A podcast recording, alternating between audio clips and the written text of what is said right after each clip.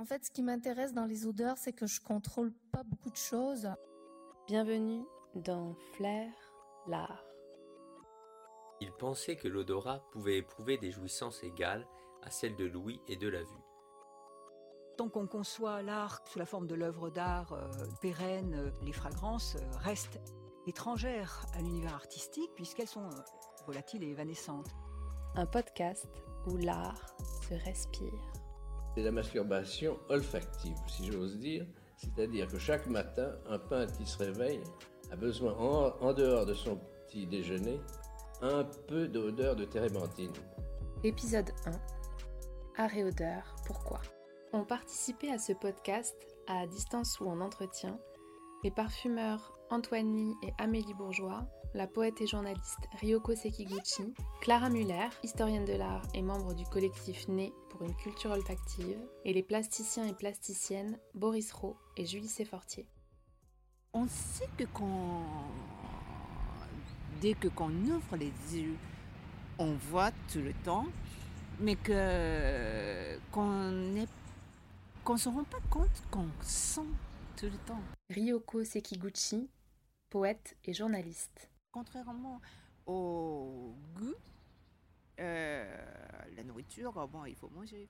On ne peut pas manger tout le temps euh, 24 heures sur 24, alors que là, l'odeur, ça fait mal aux personnes. euh, euh, et c'est- quelque chose qu'on peut faire, mais constamment. C'est incroyable, non?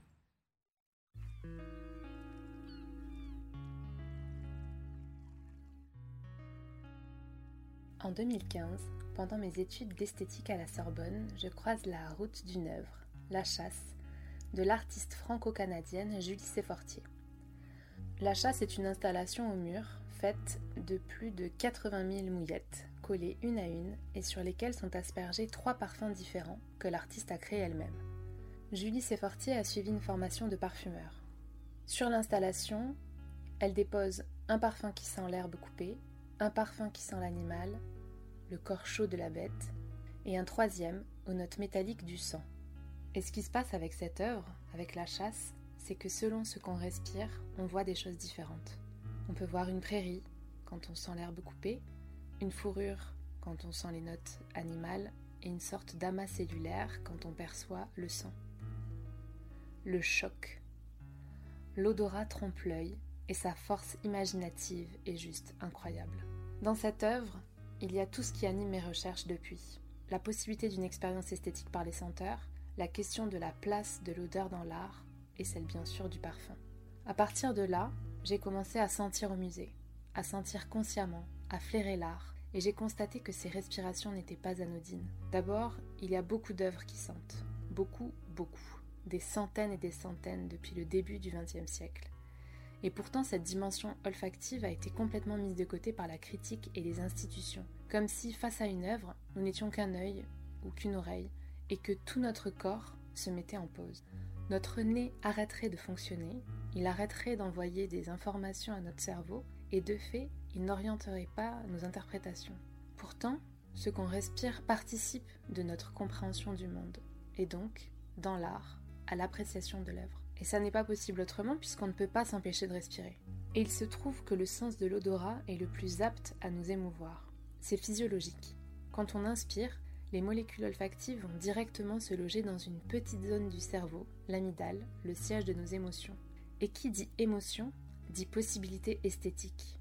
Mais alors qu'est-ce qui différencie un ou une artiste d'un ou d'une parfumeur si les deux produisent des expériences esthétiques? Dans ce premier épisode, on va lancer des pistes et ouvrir des réflexions. Je qualifierais le parfum comme un art Amélie Bourgeois, parfumeur. parce que si je, je renvoie à chaque sens un art, par exemple la musique, à l'ouïe, euh, la vue, euh, à tout ce qu'on ce qu'on peut voir, la, la peinture, euh, la sculpture, etc., manque finalement le toucher, la partie touchée qui n'est pas qui n'est pas vraiment révélée comme un art, qui serait peut-être le textile, euh, la matière.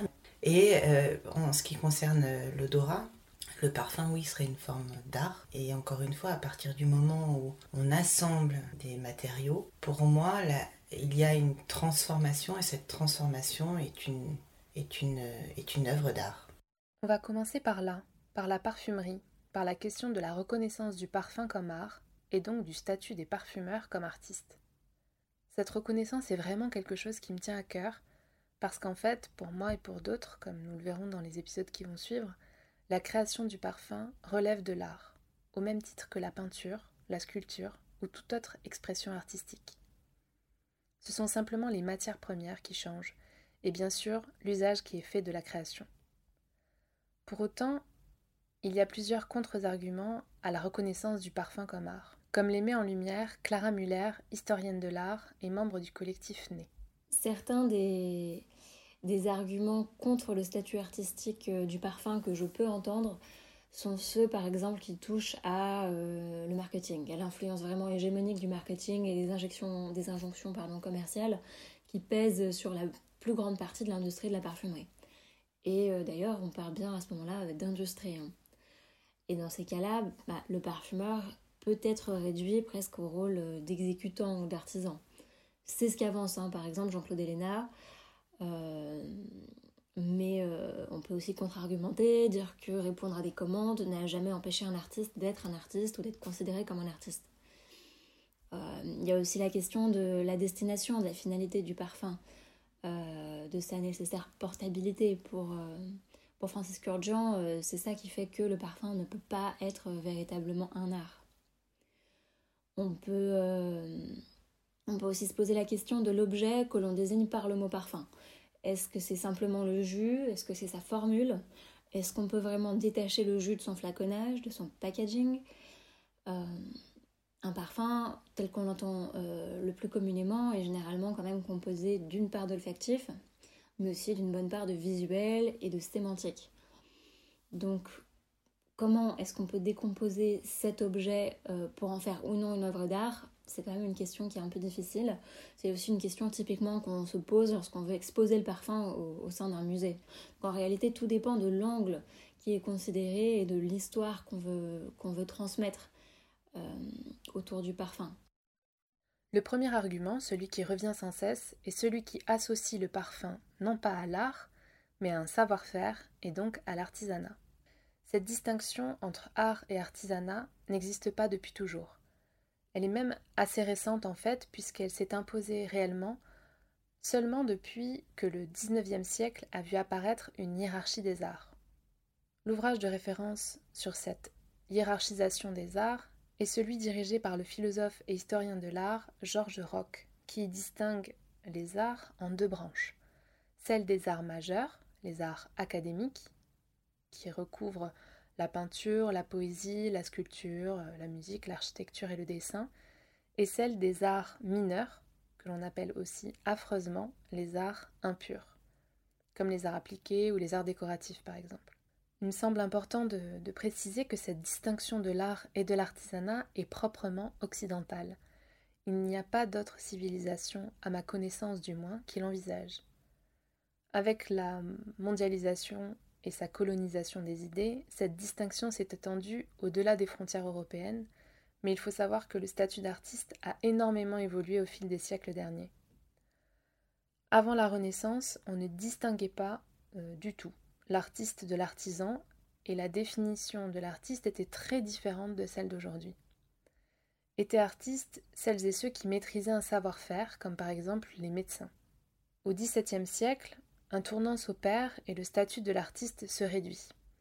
Sont artistes ceux et celles qui pensent leur création avec l'esprit. L'œuvre d'art devient causa mentale, là où l'artisan travaille avec ses mains, avec son corps. Mais les chimistes, par exemple, continuent d'appartenir à la classe des artistes, chimiste étant un métier bien important dans l'affaire qui nous anime. Au XIXe siècle, la distinction s'affine, et ce sont les beaux-arts qui font la pluie et le beau temps. Est art ce qui relèvera de cette noble catégorie. Et de là commence à cristalliser l'image de l'artiste génie, inspiré par les dieux qui lui susurrent à l'oreille les gestes à faire pour accéder au chef-d'œuvre. J'ai beau avoir discuté avec des artistes, personne n'a jamais mentionné cette voix. L'artisan, lui, ou elle, à contrario, est euh, celui ou celle qui met les mains dans la matière pour en faire éclore un objet. Un ébéniste, par exemple, va travailler des morceaux de bois, les assembler et en faire un meuble. Il prend la matière brute et la transforme pour en faire un objet utile. Or, envisager que les parfumeurs sont des artisans reviendrait à penser qu'ils et elles transforment la matière. Et à ce que je sache, ce sont les producteurs et les productrices, les sourceurs et les sourceuses, et les chimistes qui produisent et créent les matières premières. Les parfumeurs les assemblent. Vraiment, je ne vois aucune différence entre un ou une peintre qui va faire une esquisse préparatoire, faire ses mélanges de couleurs et les assembler pour obtenir une toile, et un ou une parfumeur qui pense sa formule grâce aux matières premières qu'il ou elle a en tête et les assemble pour créer son jus. De la peinture au parfum, seules les matières changent.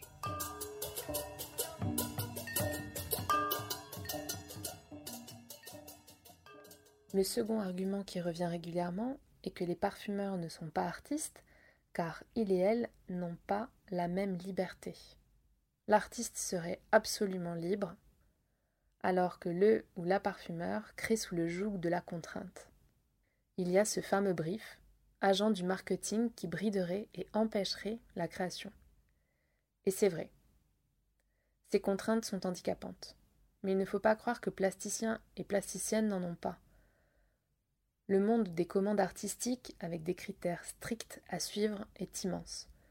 Pensons ne serait-ce qu'aux commandes de portraits royaux, par exemple, ou même à la Joconde, qui fut euh, commanditée par un grand marchand d'étoffes italien, Francesco del Giocondo, ayant demandé à Leonardo de portraiturer sa femme, la fameuse Joconde. Et plus proche de nous, il existe des contraintes pour les sculptures publiques, pour l'application résidence, et pour toute l'économie finalement à laquelle appartiennent les artistes. Plus prosaïque encore, un ami artiste me disait que lorsqu'il pensait une œuvre, il envisageait toujours les lieux d'accrochage domestiques où celle-ci pourrait être exposée en vue d'une potentielle collection. Les artistes qui créent à tout va sans prendre en compte le destin de leur création sont extrêmement rares, et je crois profondément qu'on a tendance à fantasmer ce statut artistique. Qui finalement porte préjudice aux artistes car leur métier n'est pas reconnu comme tel. Mais ça c'est un autre débat. L'endroit, euh, par contre, où il me semble important d'insister, c'est l'usage que l'on a fait et que l'on continue de faire du parfum.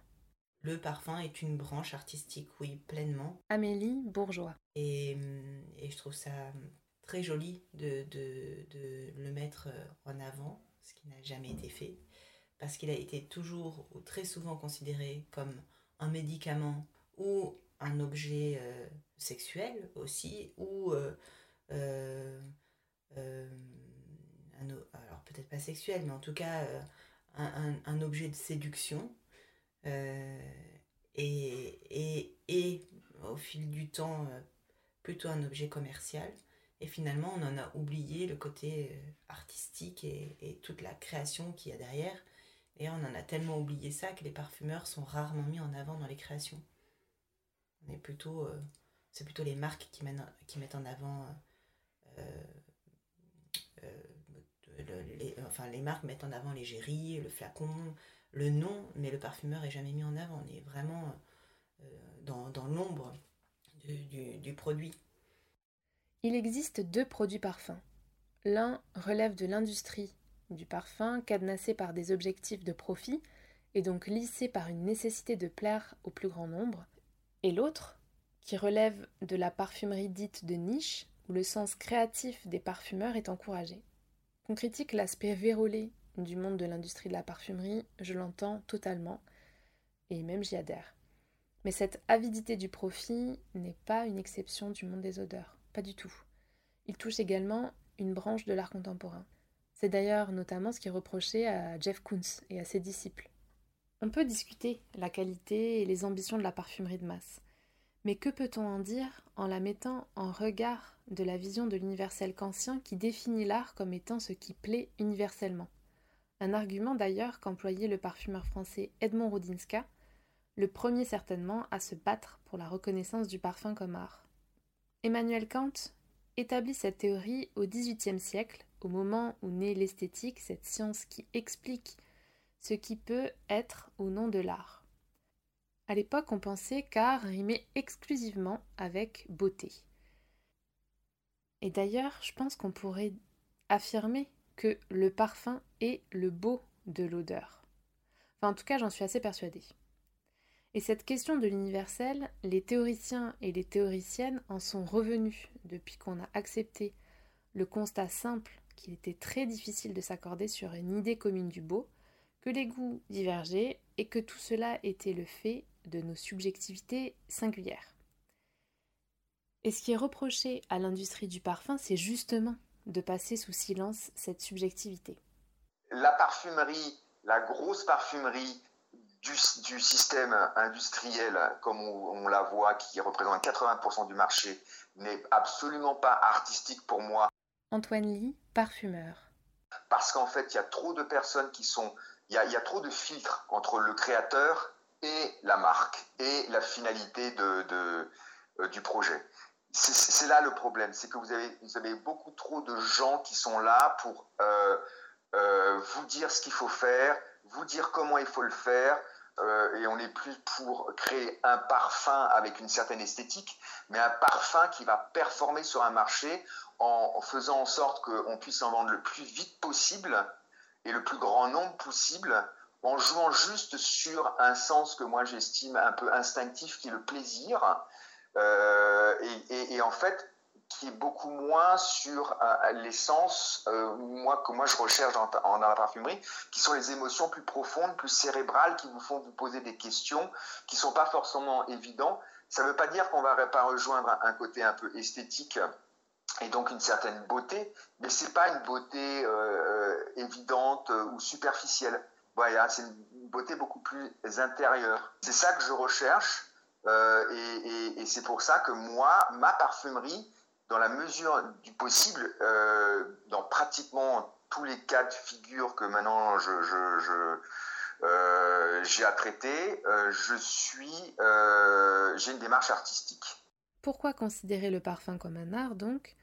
Pour le sortir de son champ unique et unilatéral du produit de consommation, pour lui rendre son statut d'œuvre causamentale et l'étudier en ce sens, en lui laissant la possibilité assumée de proposer des expériences esthétiques. Il y a quelques années, avec un ami euh, qui collectionne les parfums vintage, j'ai senti une version de l'or bleu de Guerlain. Clara Muller. Dans une concentration extrait des années 80, me semble-t-il. Euh, j'ai senti ce parfum et les larmes sont montées toutes seules. J'ai été transpercée par la beauté vraiment de cette œuvre, euh, par ces espèces de, choses indéfinissables qui m'a, euh, en d'autres occasions, même, même si c'est rare, qui m'a saisi devant d'autres œuvres hein, dans ma vie euh, jusqu'à me faire pleurer. Ça a été le cas la première fois que j'ai vu l'Olympia de Manet, une fois aussi devant une installation de James Turrell. Et dans le cas de, de, de l'heure bleue, je sais vraiment que c'était une expérience de ce genre et pas une simple réminiscence émotionnelle comme on peut en avoir avec les odeurs parce que tout bêtement l'heure bleue n'est pas associée à quoi que ce soit de particulièrement intime pour moi. Je n'ai jamais connu de, de personne qui portait ce parfum. Et puis j'avais déjà senti ce parfum en plusieurs occasions hein, dans sa version actuelle sans qu'il me fasse euh, cet effet. Mais dans cette forme-là, dans cette version particulière, euh, il m'a littéralement subjugué par sa beauté sans, euh, oui, sans véritable raison en quelque sorte. Le parfum provoque des expériences esthétiques. Les jus peuvent émouvoir, permettre des images mentales, mais c'est également et surtout la manière dont on les respire, dont on les utilise, qui les déplace du statut du produit commercial à l'œuvre. En fait, là où le bas blesse, pour moi, c'est très clair, ça n'est pas tant dans le parfum en tant que tel, mais dans l'usage que l'on en fait. Parce que qu'est-ce que le parfum pour la plupart d'entre nous? C'est une odeur dont on va se parer, c'est une identité que l'on va adopter et dont on va se vêtir. Et là, dans ce cas-là, on touche aux arts décoratifs ou aux arts de l'apparat, bien que euh, cela puisse évidemment euh, se discuter aussi. On se part d'une senteur, on s'y love. Mais si l'on arrête de porter le parfum, et si plutôt on le met dans une salle euh, au mur blanc immaculé, dans un grand musée mondialement reconnu pour n'exposer que des œuvres d'art, eh bien là, le parfum acquérera le statut d'œuvre, voire de chef-d'œuvre. Crée des parfums pour communiquer. Amélie Bourgeois. C'est tout à fait juste. Euh, il y a 20 ans de ça, j'étais incapable de parler. Et ma seule façon de communiquer, c'était au travers des odeurs. Déjà, ma seule façon, euh, l'une des façons d'exister, c'était au travers des odeurs, au travers les odeurs. C'est le, les odeurs euh, pouvaient me, me, me donner des, des, émotions, des sensations particulières que je n'avais pas, que je ne ressentais pas dans la vie de tous les jours. Et surtout, elle, me permettait de m'évader loin, très loin. Et donc, euh, et donc ça m'allait bien, puisque c'est sympa de s'évader et de ne pas être euh, euh, confronté au monde réel, qui me paraissait trop dur. Et, voilà, et donc oui, je communiquais à travers les odeurs et ça me faisait surtout voyager. Le, but parfum, du parfum, c'est euh, de raconter une histoire à travers les odeurs, de faire rêver à travers les odeurs, ou euh, d'imaginer un, tableau euh, olfactif, ou même une scénographie, ou un moment de vie, ou des émotions. Euh, l'inspiration est très large, enfin le rendu peut être très très large. Et, hum, et, nous, parfumeurs, en tant que parfumeurs, on prend ces matières qu'on a en mémoire et qu'on a, qu'on a mémorisées en amont, on les, on les tord, on les, on les vrille, euh, on les assemble pour créer ce tableau odorant vivant. Le débat des parfumeurs comme artistes dure, il perdure, et je pense que l'une des manières de le rendre caduque est justement de passer par l'art. Et certains et certaines artistes l'ont bien compris. Des parfums d'artistes comme ceux créés par Peter de Couperet ou Annika I mettent un coup de pied dans la fourmilière. Avec le projet Biographie, qui aboutit en novembre 2019 grâce à une équipe de scientifiques et avec le concours du parfumeur Barnabé Filion, l'artiste américano-coréenne Annika I propose des parfums ayant pour objectif de remettre en question les notions traditionnelles de féminité et de subjectivité. Du moins, c'est comme ça qu'elle les présente. Elle propose des portraits olfactifs de personnages féminins en leur permettant de s'incarner. Et la série nie toute possibilité de stéréotypes mièvres. Dans le jus Shigenobu Twilight se retrouvent par exemple les notes de cèdre boisé de fruits de yuzu, de feuilles de shiso, de poivre noir, de thym et d'encens, qui rendent hommage à Fusako Shigenbonu, chef légendaire de l'armée rouge japonaise et associé au Front populaire de libération de la Palestine, et dans un autre parfum, Radical Hopelessness, c'est la figure de la pharaone Hatshepsut, trop peu connue, qui est à l'honneur. Cinquième souveraine de la dix-huitième dynastie de l'Égypte antique, il est d'usage d'entendre que son nom fut effacé par sa descendance, pour des raisons encore discutées. L'accord piquant de poivre rose, de genièvre et de cardamome et d'iris est accompagné de racines d'angélique, de santal et de patchouli. Comment définir ces parfums si ce n'est comme étant de l'art? Et comment les distinguer surtout euh, de Chalimar par exemple, de Jacques Guerlain créé en l'hommage de la jeune princesse indienne d'origine persane, Mumtaz Mahal, pour laquelle son époux, l'empereur mongol Shah Jahan, fit construire le plus emblématique des mausolées, le Taj Mahal.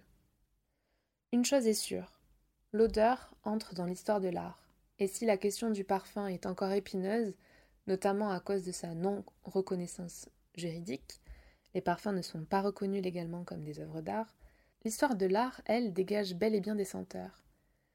Et tant d'artistes s'en sont emparés.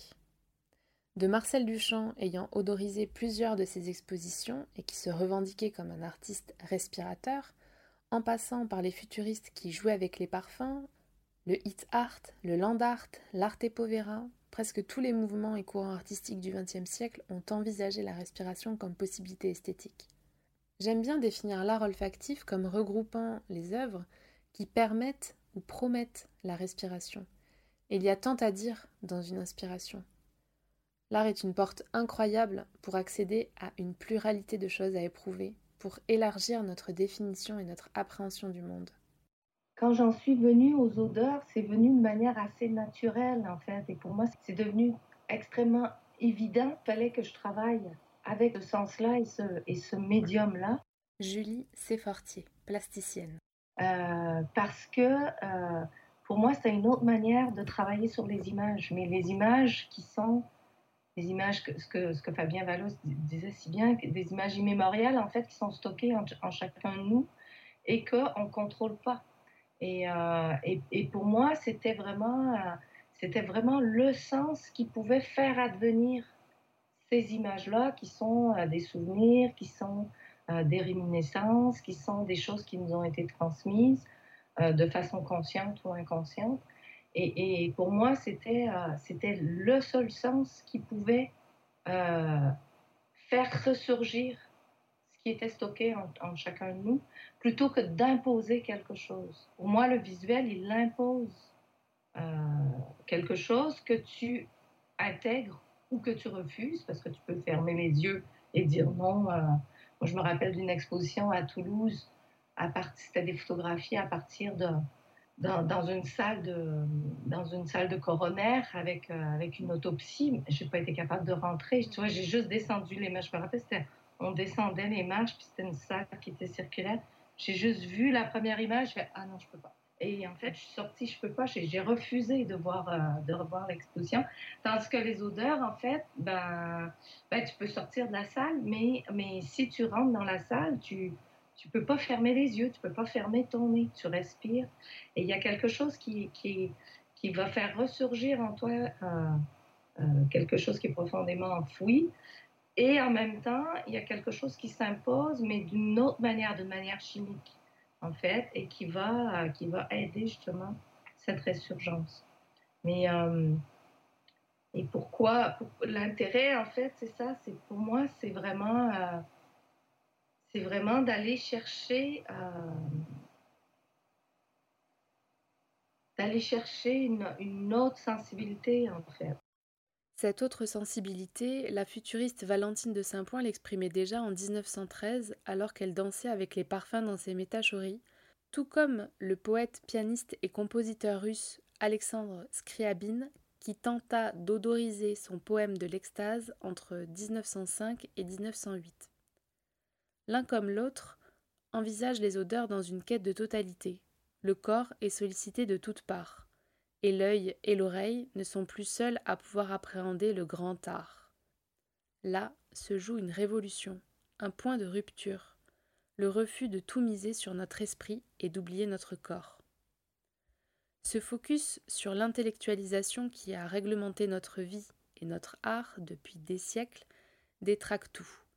Notre société nous a poussés à un tel point de déconnexion avec notre corps et ses besoins les plus évidents qu'on ne sait plus dire quand on est rassasié d'un plat ou quand on ressent vraiment une nécessité de reconnexion avec le vivant.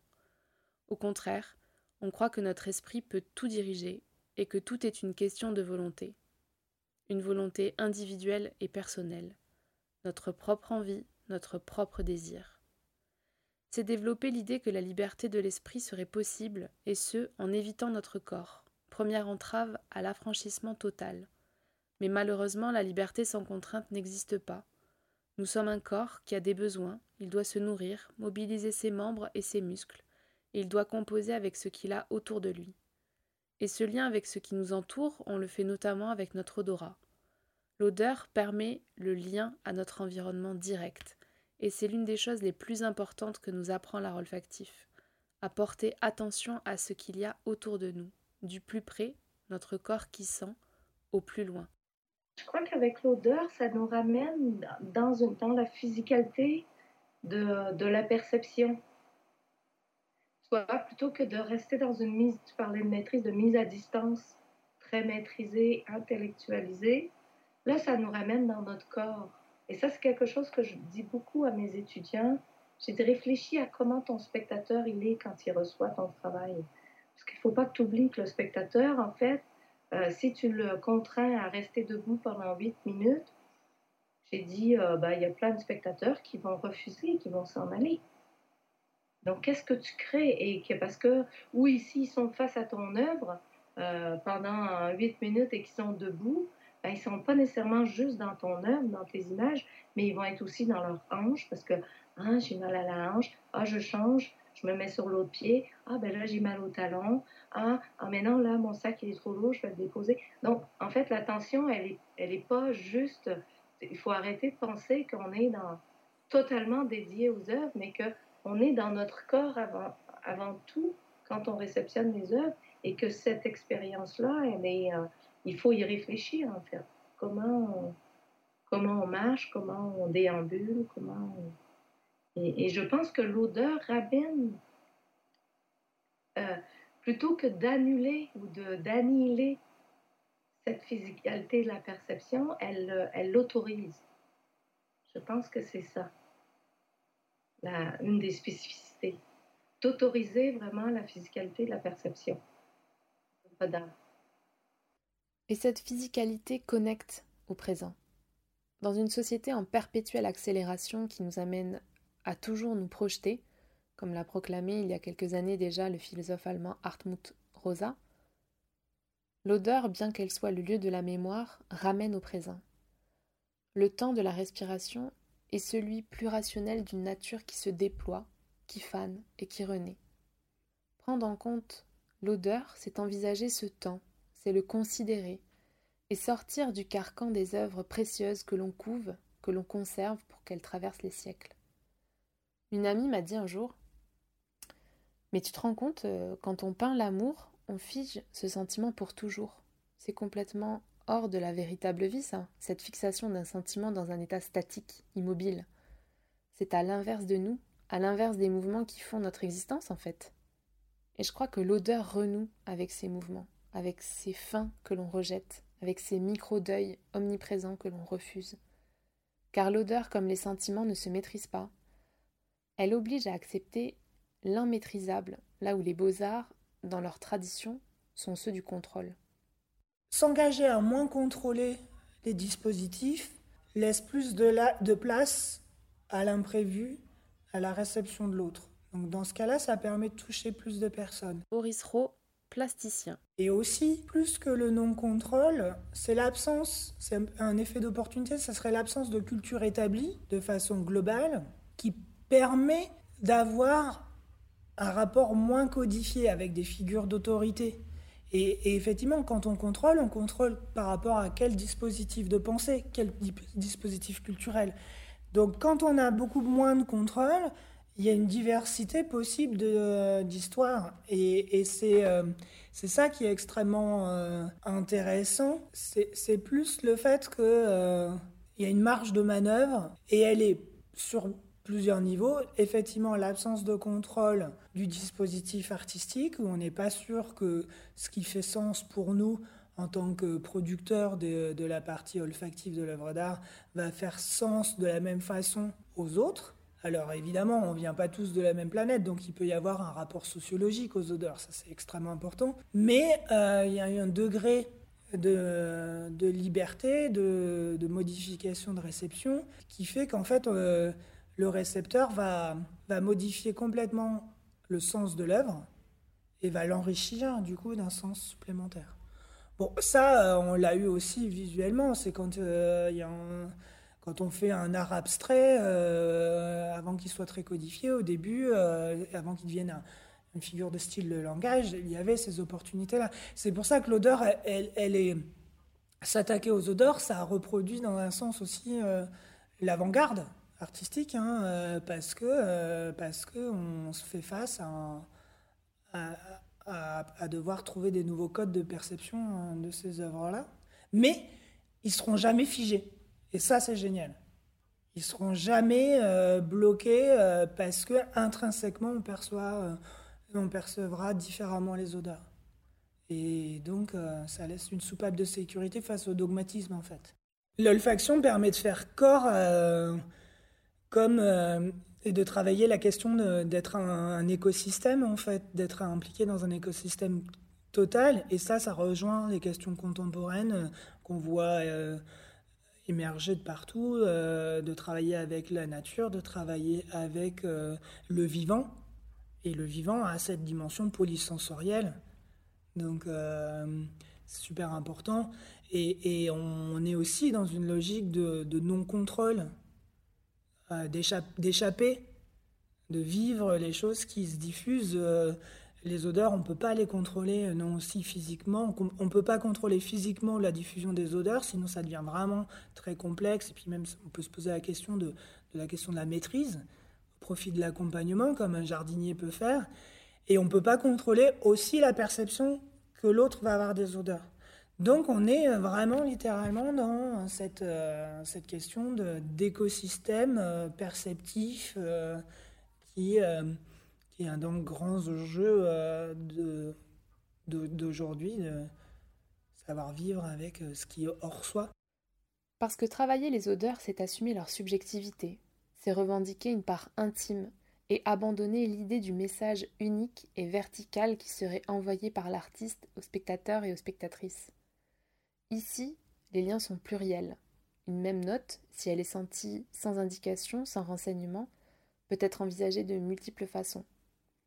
L'androsténone, par exemple, raconte le neurologue français spécialiste des odeurs Roland Salès, est une molécule qui peut être appréhendée de cinq manières différentes.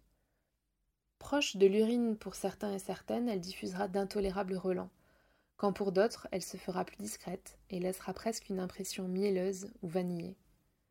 Les récepteurs olfactifs sont polymorphiques, car leur nombre peut varier selon les individus et ils peuvent transformer une même combinaison olfactive en divers effluves.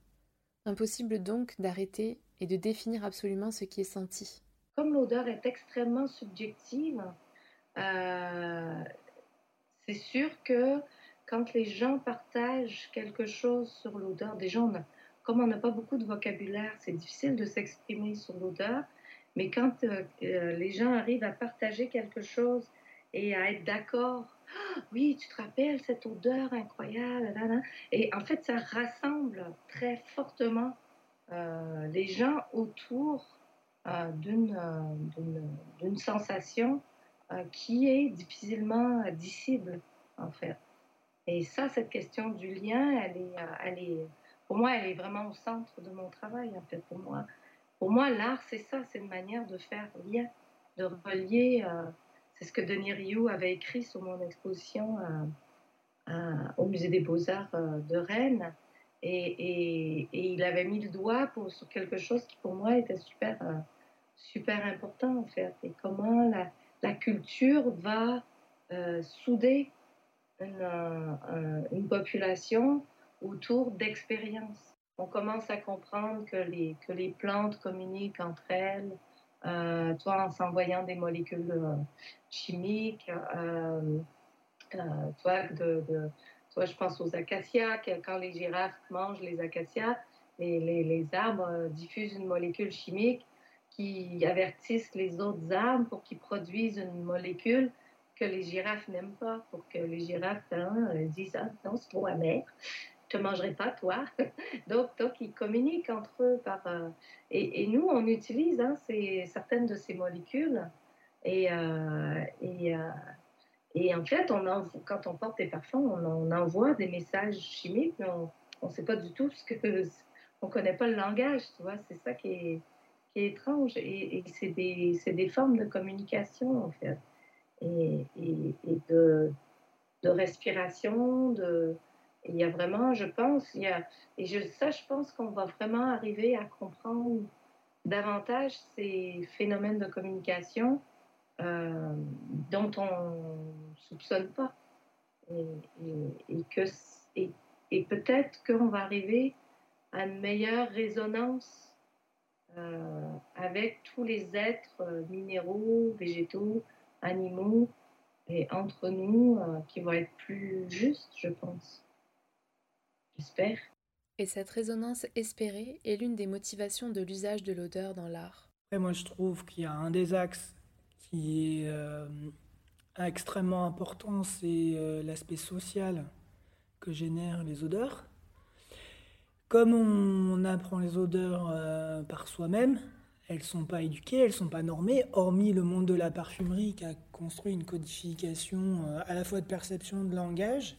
Le reste, on l'apprend par nous-mêmes, ce qui veut dire que quand on enclenche les odeurs, on est dans une logique de partage d'expériences profondes. Expérience profonde, c'est euh, Joël Cando qui parle de ces, euh, de ces expériences-là qui font appel à quelque chose qui est viscéral en nous.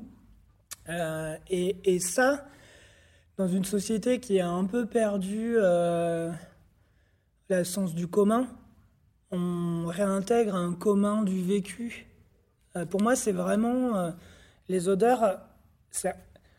Travailler dans les odeurs, c'est un peu comme aujourd'hui on retrouve les artistes qui vont travailler la terre, qui vont travailler les, les, arts appliqués, qui vont retrouver un, contact direct avec, avec euh, notre environnement par les petits gestes. Et je trouve que les odeurs, elles sont là justement dans cette quête de proximité, de reprendre sens par, euh,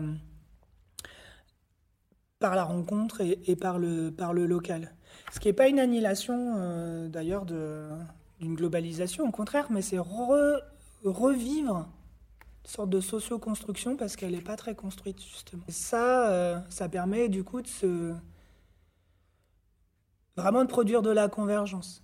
Par exemple, le tour du monde en 80 déodorants Ushuaïa, il y a une sculpture fermée avec des déodorants, puis une fois que euh, les gens appuient, il y a une diffusion déjà dans l'espace d'exposition, donc il y a une extension de la sculpture, et euh, elle-même, euh, ça allait plus loin. Si euh, les gens sont touchés par cette odeur, qu'ils se spitchent dans leurs mains, ils embarquent une partie de la sculpture littéralement jusque chez eux. Donc il y a ce jeu d'extension. Avec peu de matière, en fait, on arrive à étendre les limites de la sculpture. Et là où c'est intéressant, ça pose la question de, la limite de soi, la limite de, des objets en fait. C'est très perturbé. On est plus dans une esthétique relationnelle aussi euh, physiquement en fait, dans l'entre-deux. Quand on respire une odeur, elle rentre en nous. Donc, euh, où est la limite de soi et de l'autre? C'est ces questions de rapport à l'autre euh, que, que, moi j'explore beaucoup, entre soi et, et l'autre, soi et l'autre dans sa construction de ses référents, mais soi et l'autre physiquement dans, dans, dans cette. Et c'est là où je dis que ça rejoint des questions hyper contemporaines d'aujourd'hui, de, de, faire écosystème. Car un écosystème, il a cette euh, éphémérité des odeurs, il a cette diffusion. En fait, c'est le vivant et c'est l'entropie aussi. Et, euh, et cette odeur n'est qu'un médium, c'est aussi un, sujet en soi, mais, euh, mais il peut amener à faire corps et avec des questions euh, contemporaines. Et ça, c'est hyper important dans l'histoire de l'art. Permet de réincarner euh, cette relation, la relocaliser. Dans les mots que Boris Rowe vient de dire se croisent presque tous les arguments de ce que l'olfaction apporte à l'art. Il y a l'idée du lien social permis, car l'odeur n'a pas de nuancier et qu'elle est perceptible par tout un chacun et toute une chacune. Il y a l'idée que l'odeur rassemble et que lorsqu'elle est respirée dans un contexte artistique, elle permet le partage d'un moment où tous les expérimentateurs et expérimentatrices ont une place. On y trouve l'argument de l'odeur comme médium, mais également comme sujet. L'odeur va être le lieu où s'expérimente l'art, mais peut aussi en être la matière même du discours. C'est ce qui se joue un peu quand on parle du parfum d'ailleurs. Le parfum c'est un sujet, un énorme sujet même, mais qui est l'une des branches de l'art olfactif et qui fait partie d'une des catégories de l'odeur. Cette odeur qui nous relie profondément au vivant, aux questions écologiques et vitales. C'est comme si l'odeur était l'une des réponses à la crise de la sensibilité qu'a théorisé Baptiste Morisot, lui qui rappelle combien l'humanité s'est coupée, combien elle s'est exclue de son environnement. Prendre conscience des odeurs qu'il y a partout, c'est se réincorporer à notre univers. Et c'est aussi accepter qu'il y ait quelque chose qui entre en nous, c'est admettre notre porosité, celle de notre corps. Inspirer, c'est absorber. Et ce lien ténu qu'il y a entre nous et le monde, on le vit directement avec l'odeur. C'est magnifique, non? Il y a aussi l'idée qu'avec l'odeur, souvent tous les sens sont convoqués. La vue, car on ne peut pas dissocier l'odeur de sa source, qu'elle soit flacon pour le parfum ou toute autre matière, euh, végétale, minérale, euh, etc. Le toucher, car l'odeur entre en nous donc, mais aussi se dépose sur nous. Il existe plein d'œuvres olfactives, par exemple, comme celle du Tour du Monde dont parlait Boris Rowe à l'instant, où les odeurs se déposent sur la peau. Et il y a le goût, avec toutes les évocations gourmandes ou écœurantes que l'odeur fait naître en bouche.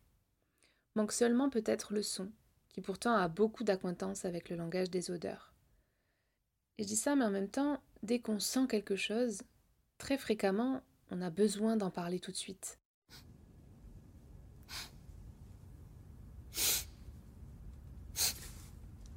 Dis, tu sens rien? Hein? Bah ici, là, tu sens rien? Non. En tout cas, moi je propose qu'on continue d'en parler très très vite de ce pouvoir incroyable des odeurs et de ce que ça fait à l'art et à l'histoire de l'art. On se retrouve bientôt dans un nouvel épisode.